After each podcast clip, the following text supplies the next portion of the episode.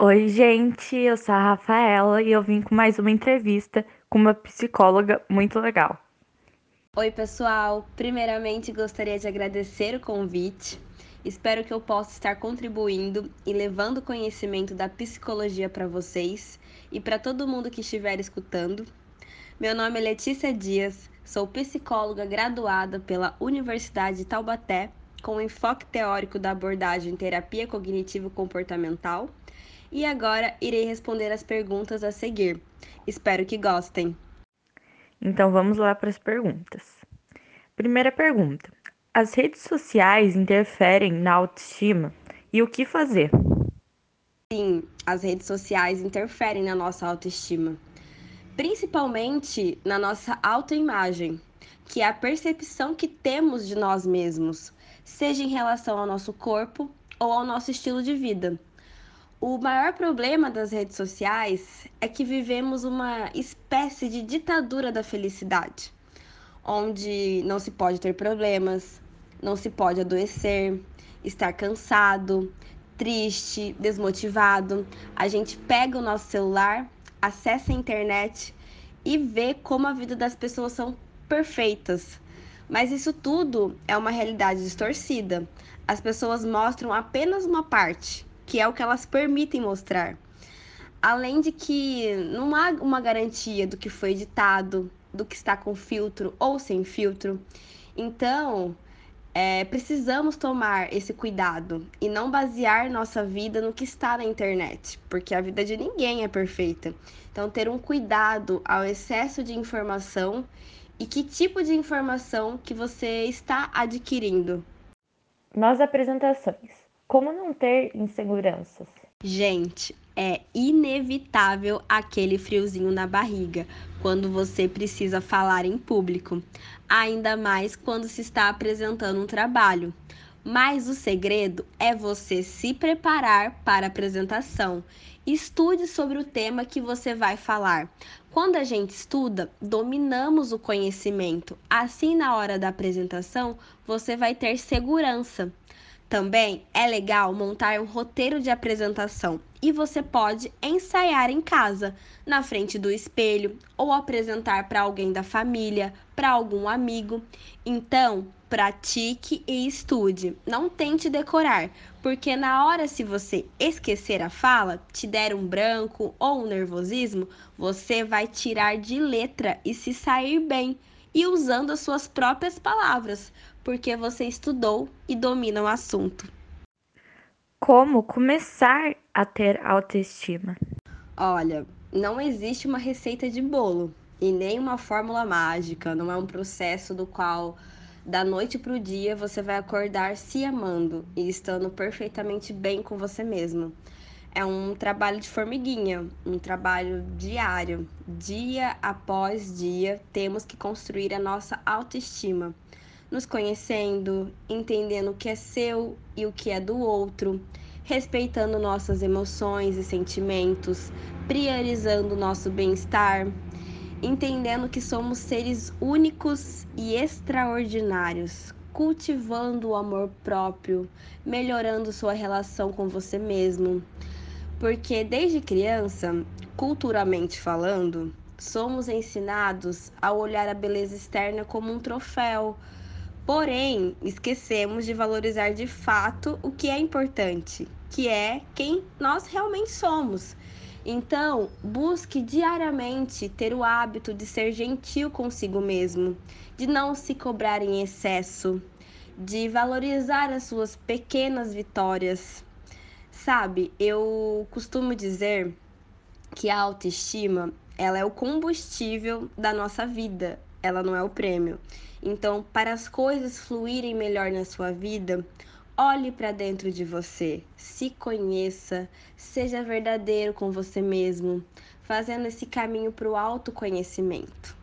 E não se compare com o outro, e sim com você, com a sua própria evolução. Qual é a ligação de autoestima e vaidade? Bom, na vaidade, o ponto de referência é o olhar externo sobre o qual nunca temos controle. Vem de uma avaliação sobre o que a outra pessoa pode fazer. Enquanto na autoestima, essa avaliação é sua, sobre você mesmo. E isso é um conjunto. Quando você está bem consigo mesmo, você automaticamente se sente lindo, incrível. E isso vem de dentro para fora. E aí você começa a ter os hábitos do autocuidado, né, de se tratar com carinho, de cuidar tanto do interno quanto do externo. Você acha que esse isolamento ajudou as pessoas a se verem melhor ou não? De que forma a pandemia fez acontecer esse encontro com a gente mesmo? Olha só, a pandemia fez todos nós termos que dar uma desacelerada, uma pausa. Chegou em um momento que esse lado externo no qual a gente só olhava quebrou nós estávamos vivendo fazendo milhões de tarefas o dia inteiro, milhões de coisas, escola, trabalho, cursos, sempre com pressa.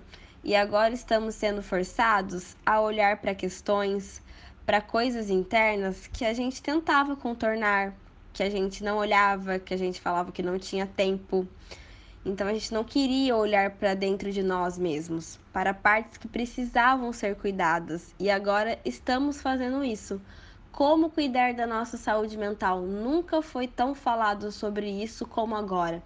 Então, sim, a pandemia forçou esse encontro com a gente mesmo, esse despertar para uma consciência pessoal e perceber que precisamos cuidar da nossa casa chamada mente.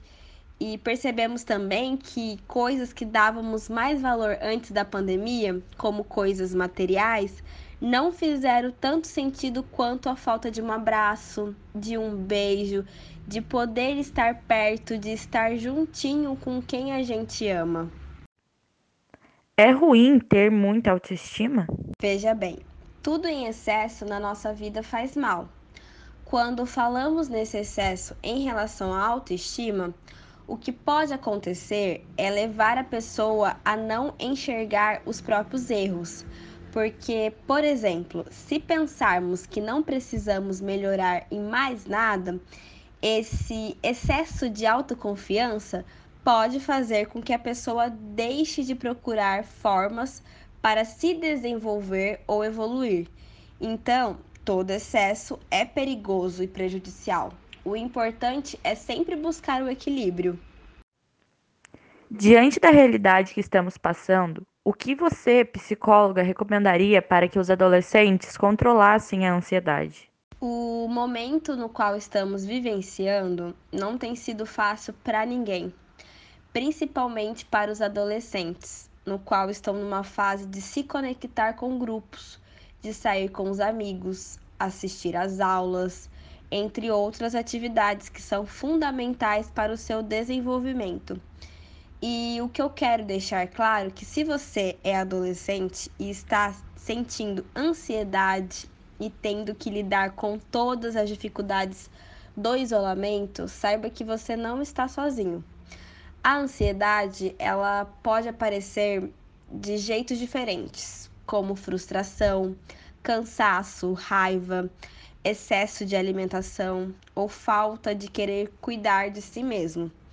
E essa ansiedade, é, se estiver trazendo uma preocupação exagerada, impedindo você de dormir ou fazer as suas tarefas e lições de casa, tente refletir no que está contribuindo para isso, como ficar vendo excesso de informações negativas na internet sobre a pandemia, e sim tentar viver um dia de cada vez. Eu sei, ficar em casa é um saco, realmente, mas é uma forma de proteção. E essa capacidade de ficar em casa vai proteger você e as pessoas que você ama e a sociedade como um todo. Então, foque no que você pode controlar nas suas tarefas. Estabeleça uma rotina, uma rotina de estudo do seu dia. Encontre maneiras de você se conectar com seus amigos, usando essa tecnologia a seu favor. Faça algo diferente em casa, tenta ver uma série, um filme, aprender a cozinhar. Faça coisas que foquem em você, preenchendo o seu dia. Ter baixa autoestima é algum tipo de doença? Não, e é importante ressaltar que não é nenhum tipo de doença ou transtorno mental, mas sim um conjunto de pensamentos e sentimentos que levam a desenvolver crenças negativas sobre si mesmo. Porém, é um sentimento que pode afetar vários aspectos da vida e é um sinal de que algo não está muito bem em você, dentro de você. Então, é importante buscar ajuda profissional para entender essas questões. Muitas pessoas não se acham bonitas o suficiente. Isso tem a ver com a autoestima delas?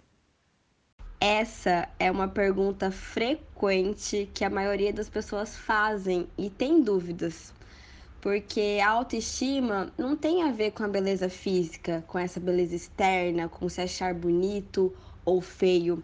Pelo contrário, e sim com a beleza interna. A autoestima, ela influencia sua vida como um todo. Os seus relacionamentos, na escola, no trabalho, em casa, com a sua família, tudo isso está diretamente ligado pela forma como você se enxerga diante da vida. Não existe ninguém perfeito, mas é você validar, aceitar que tem qualidades, defeitos e coisas das quais você pode melhorar. Então é você se enxergar de modo real, reconhecendo o seu valor. O que realmente é ter autoestima alta e baixa? Então, a autoestima é a capacidade que temos de nos valorizar, de reconhecer o nosso próprio valor e estar satisfeito com quem somos.